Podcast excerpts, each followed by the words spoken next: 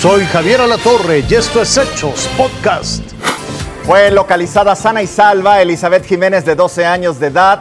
Las autoridades la han encontrado en la central de autobuses de Pachuca Hidalgo, pero ¿qué fue lo que pasó? El pasado martes 15 de noviembre, Elizabeth viajaba en un transporte escolar que la llevaba de la secundaria 111, ubicada en Álvaro Obregón, hacia su casa, pero algo pasó. En algún momento el chofer del vehículo desvió la ruta debido a un bloqueo y fue ahí cuando Elizabeth y una compañerita deciden bajar y caminar fue precisamente cuando se le vio por última vez. A partir de ahí fueron cuatro días de angustia.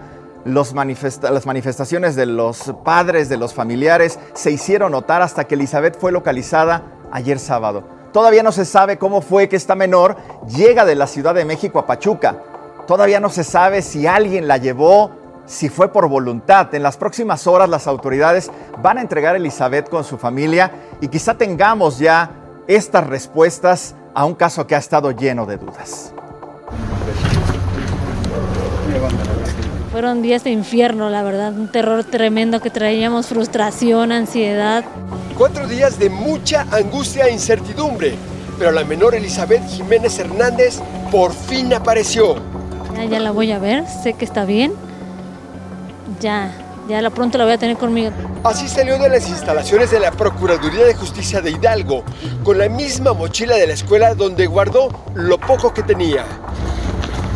Le hicieron estudios médicos para conocer su estado de salud antes de ser reintegrada a su núcleo familiar. La última vez que vieron a la estudiante de secundaria fue el martes 15 de noviembre en la colonia Jalalpa el Grande, en la alcaldía Álvaro Obregón de la Ciudad de México. Varias cámaras captaron su recorrido cargando su mochila. Iba en el transporte escolar, proveniente de la secundaria 111, donde cursaba el primer año.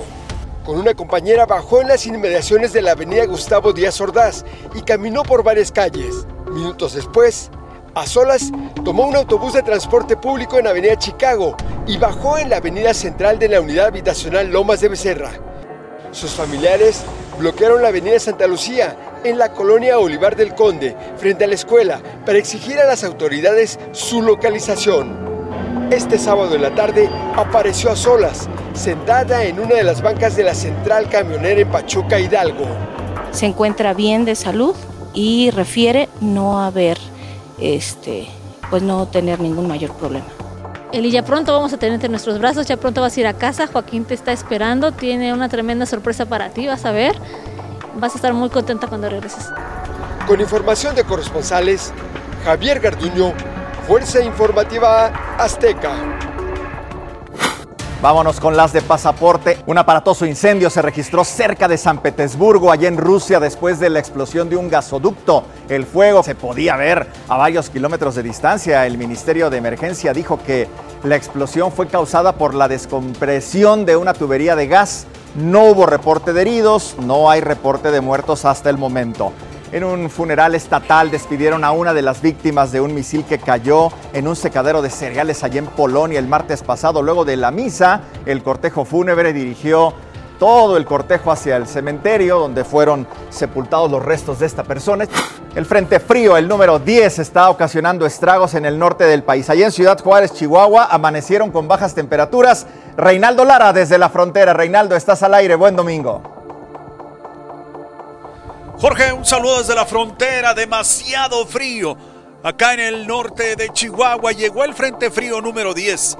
El 9 durante toda la semana congeló a los fronterizos y es que está amaneciendo con temperaturas de 1 o 2 grados, pero la sensación es bajo cero. Algunos parques durante la semana se congelaron, así como unos monumentos. El pronóstico de las autoridades de México y de los Estados Unidos es que todo el norte de Chihuahua Janos, Casas Grandes, incluso casi llegando hasta Ojinaga, pasando por Juárez, Va a ser mucho frío. Está bajando el viento congelado de los Estados Unidos que ya nevó en algunos estados del sur del otro lado, mientras que todo el estado de Chihuahua, temperaturas congelantes los próximos dos días acá, con la llegada del Frente Frío número 10. Muy bien, Reinaldo, gracias y buen domingo. Tome nota porque este martes 22 de noviembre la selección azteca debuta en Qatar. México juega contra Polonia en el partido correspondiente a la jornada 1 del Mundial en el Grupo C. El encuentro entre ambas selecciones será en punto de las 10 de la mañana. Recuerde que el debut de la selección podrá disfrutarlo a través de la señal de TV Azteca. Esto fue Hechos Podcast.